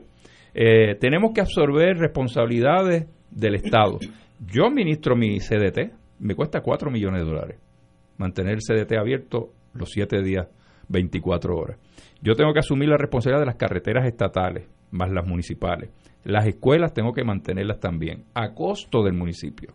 Ahora mismo recursos naturales, de la noche a la mañana, eh, se jubilaron todos los empleados que recogían las playas en el oeste, dejaron la basura, ni nos avisaron, pues se formó la crisis en las playas, pues ahora nos toca también recoger la basura en las playas. Lo que quiero singularizarte es que eh, hemos absorbido muchísimos Veo, veo. parte de la crisis del país y encima de eso responsabilidades de agencias y de corporaciones del gobierno. Pues mira, no es que los alcaldes seamos malos administradores, sí hay sus, sus dos o tres irresponsables y sus dos o tres corruptos, pues los hay. Pues eso, que paguen sus consecuencias, pero la inmensa mayoría estamos pagando las consecuencias porque se han tomado determinaciones sin mirar los presupuestos. Entonces, eso que es una de las partidas de ingreso más importantes, ¿verdad? El- la- Impuesto al el- el inventario. impuesto al inventario, pues nos trae eh, en una posición bien difícil a los alcaldes porque entendemos la realidad de querer tener una resiliencia y que pueda el país tener unos abastos. Cosa que choca un poco con la realidad comercial porque la realidad comercial, y yo vengo de ese mundo, es que con el paso de los años, aquello de almacenar y almacenar y almacenar, pues tú tenías cientos de miles de dólares almacenados por allí tirados, que se te perdía hasta, hasta eh, la secuencia de ese inventario. Pues mira, las nuevas tendencias modernas en el comercio es tú tener el menor inventario posible porque hay disponibilidad de inventario de un día para otro. Eh, por lo tanto, esos costos tú los vas reduciendo. Querer justificar de porque vamos a tener unos eventos atmosféricos, sabe Dios cuándo, una vez al, año, dos veces al año, o no sé cuántas incidencias de eh, eventos atmosféricos podemos tener en el país, eso es impredecible, pues por esa razón vamos a tener que quitarle 400 millones de dólares a los municipios, eh, quitarle esa carga a los comerciantes, que entiendo que de cierta manera podría ser justa, pero es justa siempre que tengamos algunos otros ingresos que sustituyan esos 400 millones para no seguir destrozando los municipios.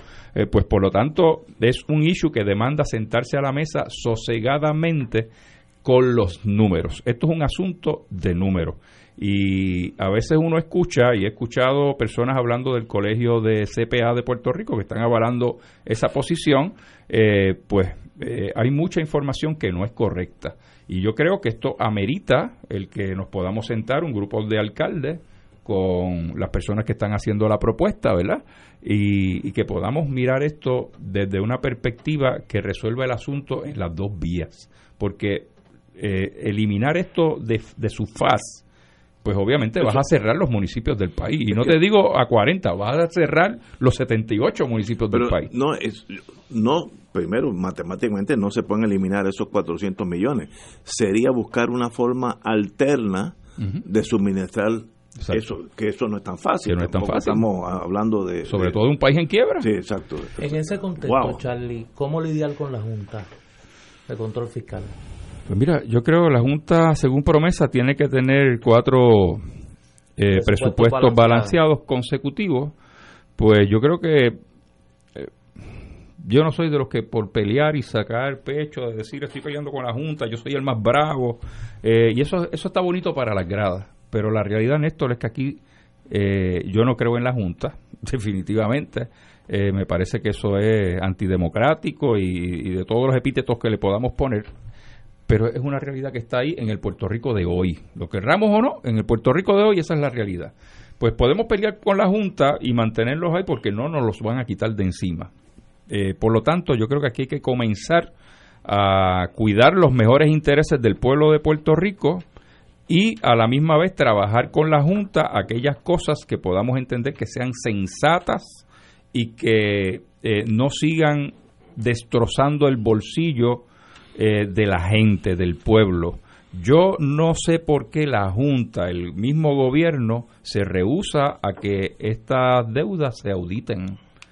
Es- ¿Debe auditarse la deuda? yo creo que tiene que auditarse. O sea, eso matemáticamente hablando, en términos operacionales, lo lógico es que si yo voy a pagar una deuda de esa magnitud, lo menos que debo hacer es una auditoría de ella para ver eh, si en el, en el proceso se cometieron errores que sabemos que, que hay muchos indicadores de que sí se cometieron, de que hay personas responsables sobre esos errores, pues mire, esas personas que paguen sus consecuencias como lo paga cualquier otro hijo de vecino en cualquier otra circunstancia donde se violan eh, reglamentaciones y leyes. Y aquí, en las emisiones de estas deudas, pues hay muchas, pues, muchas, muchos asuntos cuestionables.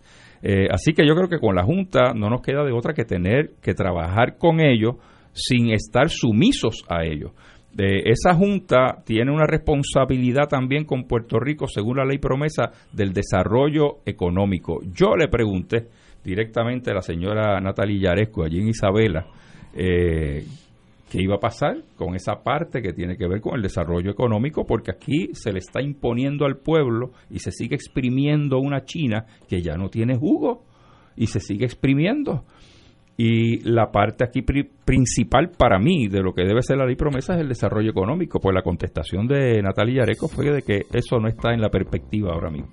O sea, ¿Qué quiere decir eso eso quiere decir que ni, ni la Junta ni en el Congreso hay absolutamente nada conducente al desarrollo económico de la isla. Wow. O sea, nosotros no tenemos un modelo económico. Nosotros tenemos una economía que es una economía de consumo. Las economías de consumo no crecen porque no son las economías que crecen, son las de producción, las que producen. Pues nuestra producción hoy en día está bien limitada en el país. Pues yo creo que hay que comenzar a dar pasos a hacer entender al Congreso de, los Estados Unidos de que el país, Puerto Rico, necesita comenzar a dar sus propios pasos con, con su propio modelo económico. En un momento dado tuvimos 931 cuando estaban aquellas las corcos y todo aquello. Una vez Estados Unidos decidió comenzar a, a importar petróleo refinado de otros países, se nos cayó el negocio. Inmediatamente lo sustituyeron por la 936 porque claro, estábamos en la Guerra Fría, esta era la vitina del Caribe, pues había que, que de- darle continuidad a ese empuje económico y vino las 936. ¿Qué ocurrió del 96 hasta el 2006, que fueron los 10 años que se nos dio para salir de la 936? No hicimos nada, ni tampoco el Congreso se dio nada a Puerto Rico para Pero poder cuando esa economía. necesidad de desarrollo económico choque con, con la negativa de la Junta de adelantar ese, esa- esos intereses, la confrontación es inevitable. Eh, y, y hay que confrontarlo, porque si está en la propia ley y se está haciendo cumplir la ley en otras instancias, ¿verdad? Que se está haciendo cumplir la ley en otras instancias, porque se tiene que hacer cumplir también en ese mandato, que es el de desarrollar un modelo económico para el país, pues eso tenemos que exigirlo paralelamente según se sigue con- pagando la deuda. Así que eh, me parece que ese es un punto donde para mí no hay manera de transar con la Junta, o sea, eso se tiene que dar o se da. El asunto de, cumplir con la ley a su cabalidad, ya que se está cumpliendo con la ley en las negociaciones de las deudas, pues vamos ahora también a cumplir con esa parte que tiene que ver con el desarrollo económico del país, que es vital para nosotros. Sin desarrollo, nuestros problemas son qué? ¿Cuál es el problema económico? Eso es lo que tiene el, el- país sumido donde estamos hoy. Por lo tanto, es medular tener que trabajar con la Junta empujar a la Junta para trabajar con este asunto. Sí, Charlie Delgado, asunto político. alga- alcalde, obviamente, de hace muchos años en Isabela, obviamente tiene ese pueblo corriendo como deben ser. Un privilegio tenerlo aquí, candidato a la gobernación por el Partido Popular. Eh, creo que en diciembre que usted tiene que ya indicar que va candidato, ¿no? Eso es así. Y Primero por- con el partido que se hace en noviembre. noviembre y luego en- con la junta con y la luego se oficializa en diciembre Muy para efecto de la Junta. le deseo le deseo la mejor de la suerte Charlie aquí tiene las puertas abiertas usted Muchas gracias, Charlie. Gracias, no hay duda a. Gracias por estar con nosotros. Gracias. a este amigo que está en las diferentes trincheras lo ha impresionado muy positivamente le deseo lo mejor Gracias, Ignacio. Bien agradecido. señores hasta mañana amigos